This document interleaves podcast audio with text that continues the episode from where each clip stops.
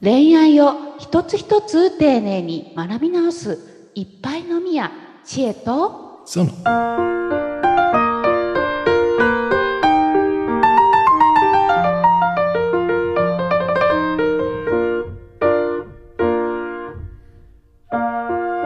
最高のデート。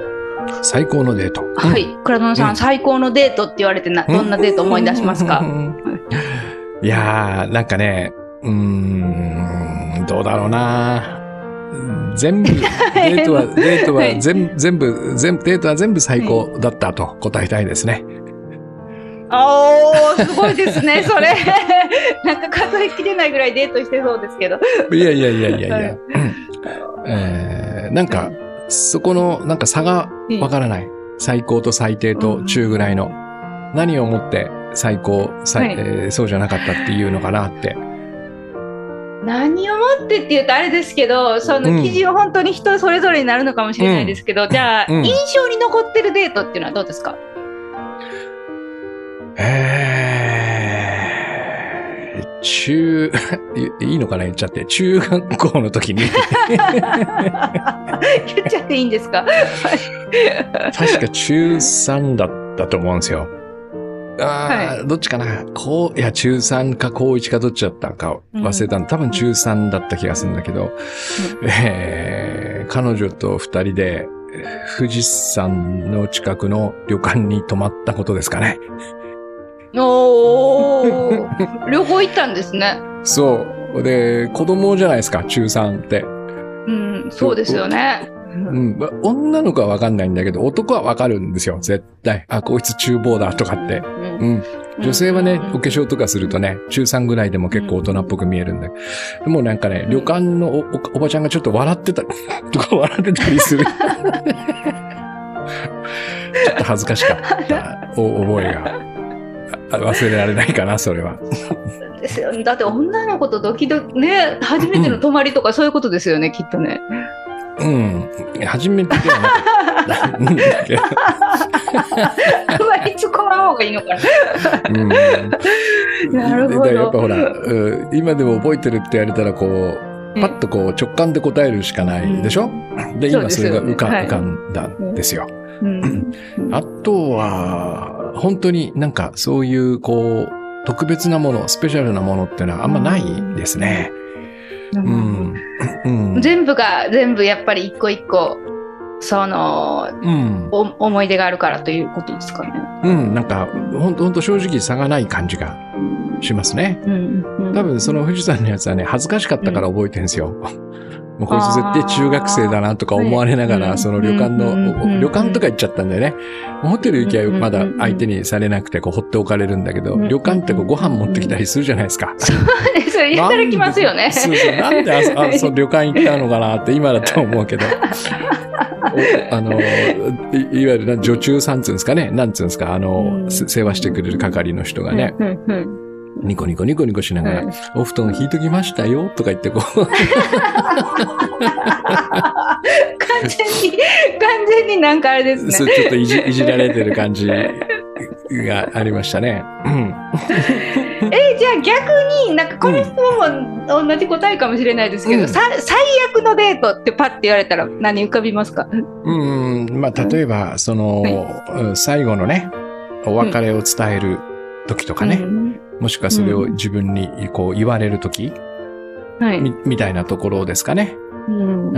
ああ、は破局の、いや、うん。それはでももうね、そうですね、私も今ちょっと思い出しましたけど、ん。破局の場面はしんどいですよね、本当しんに。どいですね。うん。言う方も言われる方も、どっちとも厳しい感じはしますね。ううん。ん。いや、あの、なぜこの質問したかというとですね、その、デデートプランについて今回お話ししたいなって思ったんですね。う。面白い。うん、で、とプランって、まあ、その、立ててる時にお楽しいみたいな話もあると思いますし逆にそれがプレッシャーになるみたいな話も、あの倉園さんとよくしていたと思いますし、いろんなこうもうハサミみたいな感じで使いようというかデートプランっていう感じなのかなというふうに思いまして、うんでちょっとこのデートプランのあのか賢いというかうまい使い方というか、うんそういうお話できたらなというふうに思いました。うんうんうん。わかりました。はい。はい。さて、恋愛を一つ一つ丁寧に学び直すいっぱいのみや知恵と、ゾノ。この番組は恋愛にまつわるあれやこれやのお悩みや雑学をコラムニストの知恵とグッドバイブス伝道者の倉園がわちゃわちゃと話していく。恋愛に悩める人たちのためのポッドキャスト番組です。知恵と。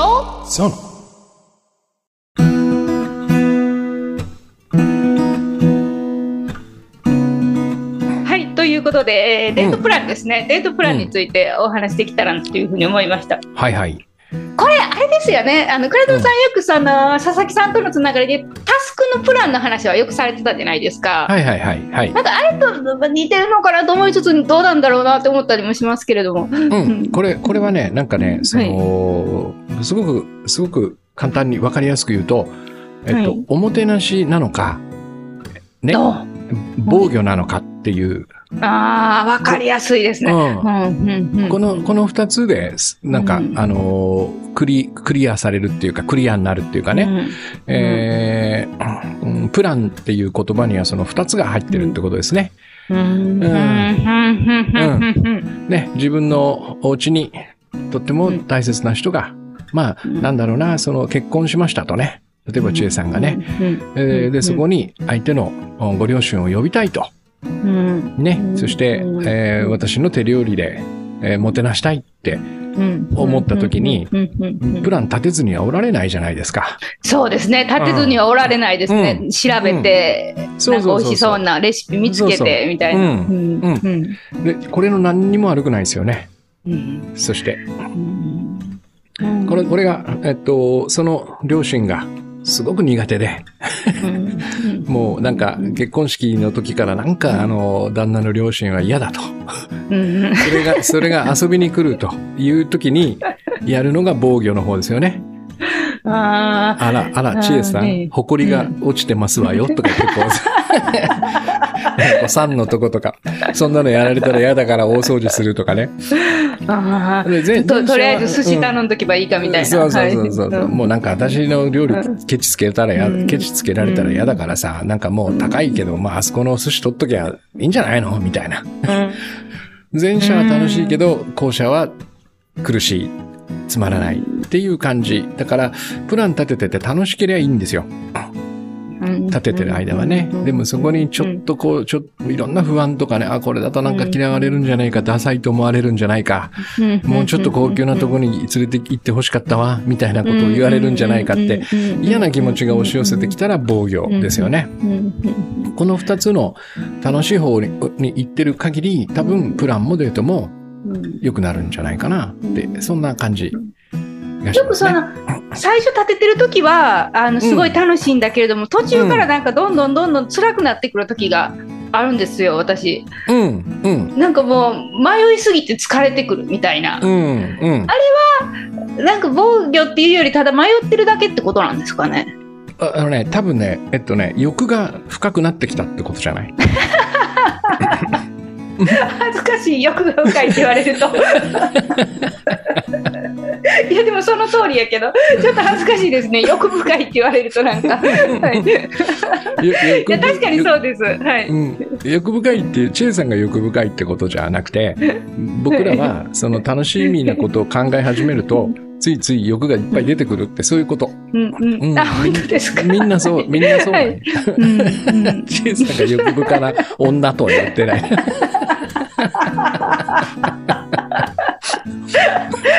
まあ、確かにでもその、うん。このホテルいいの見つけたからお店もすごいいいとこにしたいとか、あこのホテルの中のこれとこれとこれとこの条件もあったらとかなんかそのそうそうそうそう。そうですね。そうやって欲深くなってますね、確かに。そうそう。で、回るのにも、ここも行きたいし、うん。ここも行きたいんだけど、うん。その間だと、うん。もうバスがん。1台しかなくて、えっと、うん5分ずれると、うんお行けないとかってなってくると、うん苦しくなってくるじゃないですか、どんどんどんどん。なってきますね。うんだから、あそうなった時に一回やっぱ気づいて、あ、プランが苦しくなったってことはなんかおかしなことしてるぞと言って戻さないとダメですよね。うん楽しかったとこまで。まあ待って待てと。まあホテルはここでいいよ。楽しいよね。その次なんだ。あ、そっか。ここにレストラン2個入れるからきついんだなって。なるほどどっちか諦めよう。うん。うもう昼食はここでもいいじゃん。ね。でで夜はもうなんかそのその場でその見学見物に行ったところの近くで見つけりゃいいかなとかね。ん。なんかそういうふうにこう楽にしていくと楽しさのままいけるような気がするね。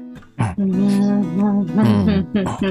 なんかあれですね。そそうかそうか。最初から、あのーもうおおそらくそのご本人がわかるじゃないですか、うん。誰しも、今すごい楽しいなって思ってるのかすごくこう、どう思われるだろうとか、うんこれやったらケチくさいって思われるかなとかいろいろんなその、ねあの多分本人がわかるじゃないですか。楽しいか楽しくないかっていうの、うんそこを基準にして決めていけば、あのいいってことですよね。そうですね。うん。だからあくまでなんだっけこのプランはなんだっけ？まあ、相手がいるんだったらおもてなしだよねって。一人で行くんだったら自分へのおもてなしじゃない？自分にへのね。ですね。。うん、一人旅だったら。まあでもこの、多分今日の話題はデートのプランだから相手が必ず。まあ自分も楽しみたいんだけど、おそらく相手が楽しんでいるのを見るのが一番ハッピーなはずなんですよ。うん。うん。自分だけ楽しくても相手がつまんなそうにしてたら、多分ハッピーじゃないでしょ？そのデートはう。んうんうんうんうんだから多分プランの時は相手へのおもてなしを一点考えてればいいはずなんですよ。そこだけを。うんうん。で、そこでもし、えっと、苦しくなったら、はいなんかの不安が出てきたってことなんですよ。例えばレストランを決めようとして、めここかなって思った時になんかちょっとドキドキしてきて、いやでもこれじゃない、やっぱフレンチじゃないかなとかね、和食の方がいいのかなとかってこう、わかんなくなる時に、ありますね、あるあるですね、うん。それ。うん。迷い始めた時に不安が押し寄せてきて、おもてなしというよりはなんかこう、守りに入ってくるわけね。入りますね。で、んとりあえず日本人やし和食でええかみたいになる時ありますもん。そうそうそうそうで、そこで、そそ、そこで本当におもてなしがしたいんだったら、はいやっぱり聞くべきなんですよ、相手に。うんうんどちらがいいうん今、今ちょっとデートのうん、あの、プラン考えてんだけどさ、ちょっとディナーのとこで迷ってんだよね。和食と、えー選択肢1、和食、民、イタリアン、3、中華料理、どれがいい？とかって聞けばいいわけね。そうですね。そのまま、そうそうそうそうその方が楽しいですよね。うん、そうそう。でそれをなんかこう、全部、その、シークレットにしておいてサプライズでやろうとか思わうん思思思わないで、うん 全部ぶっちゃけ聞いて、よし、わかりました。じゃあ和食で、つってやれば、そのまままだおおもてなしが続くじゃん。うんじゃあこの後はどうしようか、とかっていう感じで、ずっと楽しくやればいいんだと思うんだよね。迷ったら本人に聞きゃいい。うん。ですね。だって一緒にね、二人でやるんですもんね。そうそうそうそう。だからさっきのほらはい。あの、はいご両親がやってくるって時でも、うん多分迷ったら食べる食べられないものありますかとか聞くよね。うんうんうんうん、そうですね。うんうんうんそういうことだと思うんですよね。そこがちょっと聞けない関係だったりすると、うんまたなんかちょっとおかしなことになっていくっていうことですね。まあでも恋愛のプランでそこが聞けないっていうのは多分ないよ、きっと。聞けないと思い込んでるだけで、そんなの私に聞かないでとか言う人いないと思うよ。いや、いないと思います。その、う女性が男性に聞くのでもきっといないですよね。うん、いないと思う。うん。私でも今ふと思い出したんですけど、その、うん。これは特に会社員の、会社員の時に恋愛相談答えてた時の、なんか口癖みたいになってた一言があったんですけど、うん、うん。それが、いや、聞けばいいじゃないですか、みたいなことをすごいよく言ってたのを思い出しました。今。はい。や、聞けばいいじゃん。何回もうんなんか違う人の同じようなこと言ってて。うん。だから、なんか聞くことに抵抗がある方が多いのかもしれないです。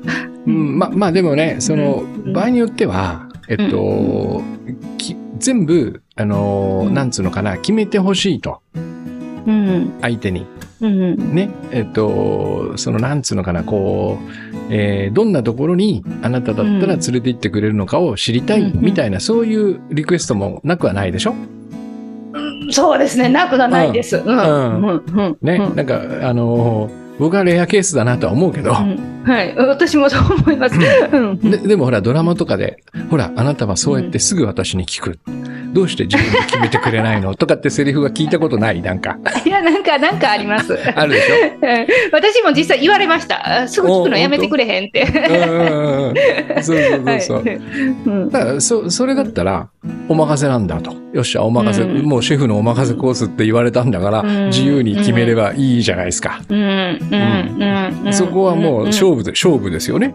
うん。これこれ俺が選んだんだけどどうよ、うん。っていうのでうん。行くしかなくて、ううん。んいまいちかなって言われたらあごめんね。で終わりじゃないですか、でおそらうん。くそのお任せモードをリクエストした人はえっと、思わぬものを期待してるはずだから、えっと、何が来ても文句言いませんよ。うんうんうんどっちにしたって大丈夫なんですよ。つまりね。うん、楽しくプランすればいいだけの話だとやっぱ思うね。最後は。うん。いっぱい飲みや知恵とそう。